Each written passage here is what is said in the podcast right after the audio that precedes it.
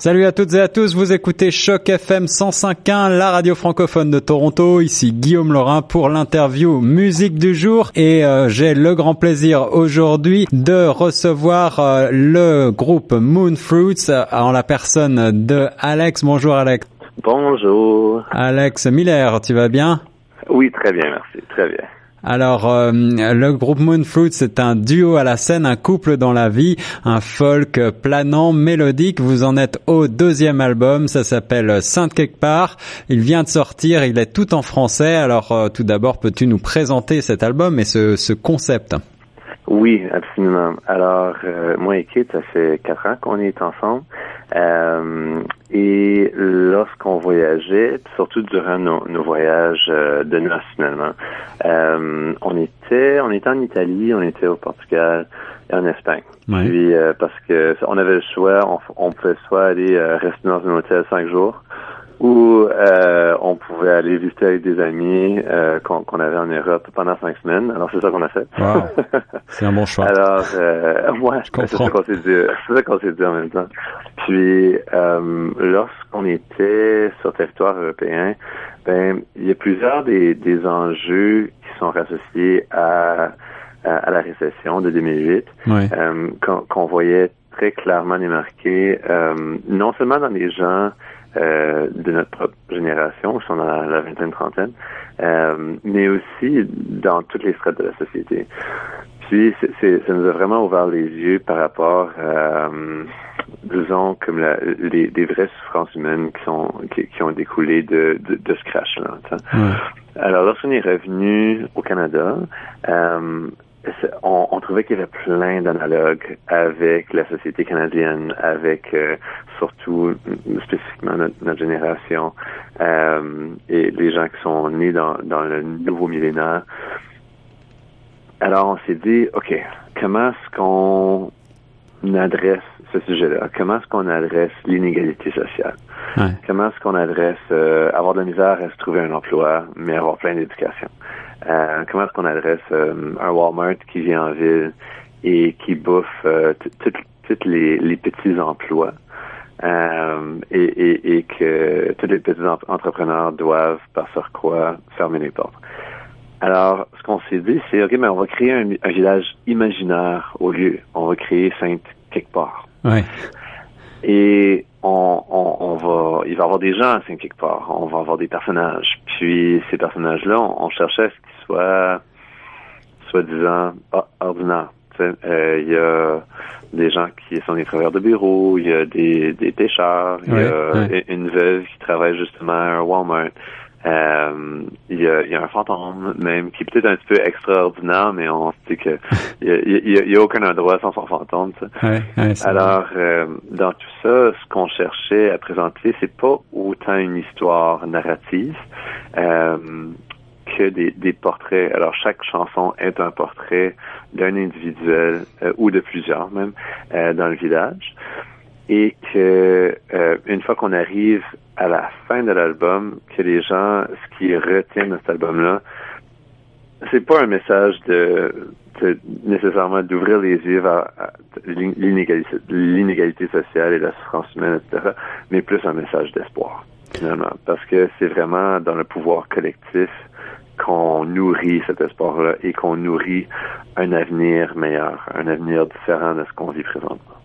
Alors si je comprends bien, euh, tout est parti de ce voyage en Europe et d'une observation finalement euh, sociologique en quelque sorte de, votre part, de votre génération, des gens de votre génération que vous avez croisés qui ont pu euh, résonner en vous et qui vous ont donné euh, l'idée de, de, de bâtir cet album concept. Moi ce qui m'intéresse particulièrement c'est justement le principe du concept album qui, qui se fait quand même plus rare aujourd'hui et qui est pourtant fort intéressant, une œuvre un peu totale, puisque aujourd'hui c'est vrai que bon, ben, les artistes cherchent beaucoup, euh, notamment à passer à la radio et à, créer des pièces un petit peu euh, individuelles, faciles à facile à passer, euh, faciles à diffuser sur la sur toutes les plateformes. Alors Comment est-ce que vous, vous fonctionnez avec ça? Est-ce que vous considérez que cet album il faut il faut l'écouter de A à Z ou est-ce qu'on peut quand même chaque chanson reste indépendante? Ben c'est ça, c'est on était pleinement conscient du fait qu'on avait une idée quand même assez romantique mm-hmm. de l'album. Euh, et on se disait, on, aimerait vraiment que chaque euh, chanson soit un tableau de, de ce village-là, mais que, que, que quand même être écoutable comme chanson individuelle. Puis l'autre chose qu'on s'est qu'on s'est mis en tête, c'est on, on, voulait vraiment travailler la musique, même les arrangements. Euh, c'est la première fois que nous, en tant que duo, on embarque euh, plusieurs autres musiciens avec nous sur un enregistrement. Alors on avait un contrebassiste, un joueur d'orgue, un batteur, quelques percussionnistes, incluant Donald Charrette, qui était aussi notre réalisateur pour tout album, et un quatuor à cordes. Alors, Alors justement, parlons un peu du son, parlons un peu de vos influences euh, en termes de, en termes musical. Euh, vous êtes euh, catalogué folk entre guillemets, mais l'album est quand même nettement plus riche. Tu, cites des instruments assez variés, effectivement. quels sont, de quel côté est-ce que vous avez écouté, vous avez laissé poser vos oreilles pour pour vous influencer? Est-ce que vous avez des des noms en particulier? Ben, c'est drôle parce que euh, puis on, on, on, peut en revenir à, l'histoire de comment l'instrumentation. Ben, en fait, je vais juste terminer ce point-là, puis ensuite je peux parler des influences ouais, ouais, euh, mais mais l'idée derrière travailler l'instrumentation, euh, c'était de présenter quelque chose qui euh, qui était sans comprendre les paroles, euh, attrayant, compréhensible et qui traduisait le message qu'on cherchait à faire passer. Alors, on se disait, tu sais, il y, a plusieurs de nos fans qui sont anglophones, il y a plusieurs qui sont francophones. Euh, on, on, a quand même rencontré des gens en, Italie, en Espagne, etc., mm-hmm. qui ne parlent ni français ni anglais. Euh, puis on cherchait à ce que la musique vienne quand même les chercher. Alors, pour nous, euh, c'est ça, c'était pas comment dire, c'était important pour nous de travailler la langue française, mais en même temps, il y a des petits poèmes anglais qui accompagnent chaque bout de poésie comme chaque chanson. Euh, lorsque tu achètes l'album, on le voit à l'intérieur. Il y a des petits poèmes qui, font comme une petite capsule qui pointe vers le message de, chaque chanson. Euh, mais mais l'instrumentation, je te dirais que on a beaucoup d'influence. Euh, les deux, on est grands amateurs de Motown. D'accord. Alors, euh, pour les cordes, il y, a quelque chose de Motown qui est resté avec euh, euh, avec moi, mais aussi les cordes. Michael Jackson m'avait quand même inspiré par rapport à, à des, pas nécessairement doubler tous les accords, mais vraiment que les, les partitions de cordes soient des partitions à, à part entière. par après, moi, je suis énorme fan de Radiohead et de Godspeed You Black Emperor, qui est un groupe de post-rock euh, euh, basé à Montréal, qui a vraiment fait fureur justement en Europe et qui par après a fait, a fait fureur euh, euh, au Canada. Mais je, je, te dirais que les influences par rapport à la, à, la musique étaient extrêmement extrêmement variées. Euh, je, je, suis grand fan d'harmonium, euh, Kate découvre un peu, qui était plus dans le monde du soul, en fait. Alors, euh, Roberta Flack, c'est vraiment une, une, de ses inspirations premières. Ah oui, oui, là, on part vers la Motown.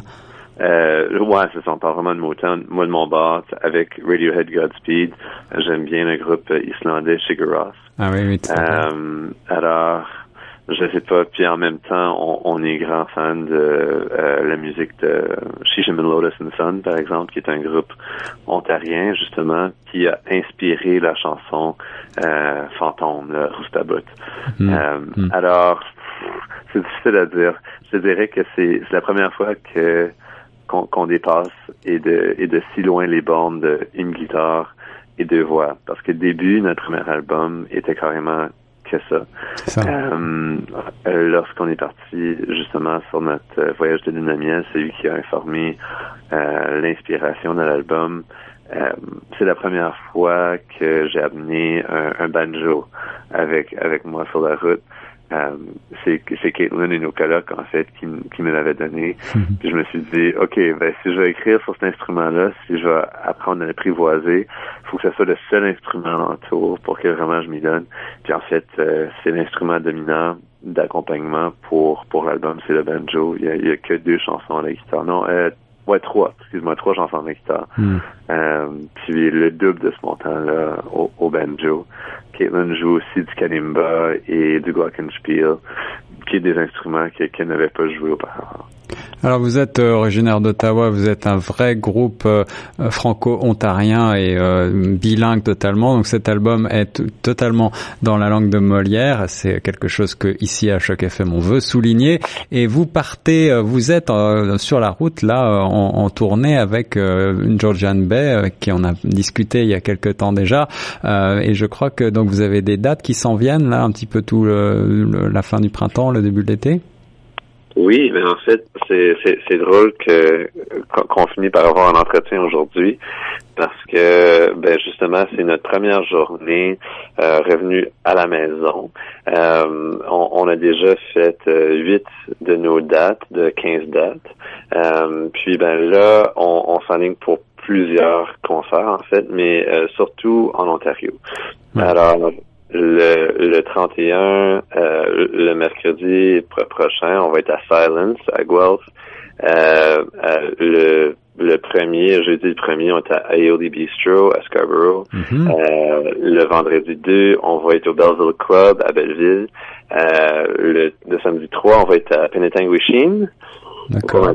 Notre premier show organisé par la clé.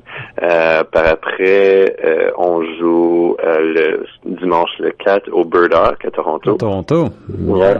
Ben, c'est ça. Puis ensuite, euh, le 6, ça va être à Sudbury à la fromagerie Elgin.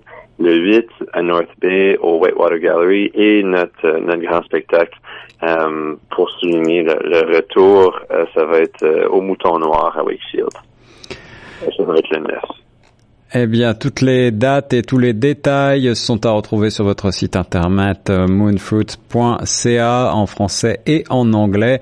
Euh, Alex Miller, un grand merci de nous avoir accordé cette interview pour Choc FM 105.1. Merci, merci à vous.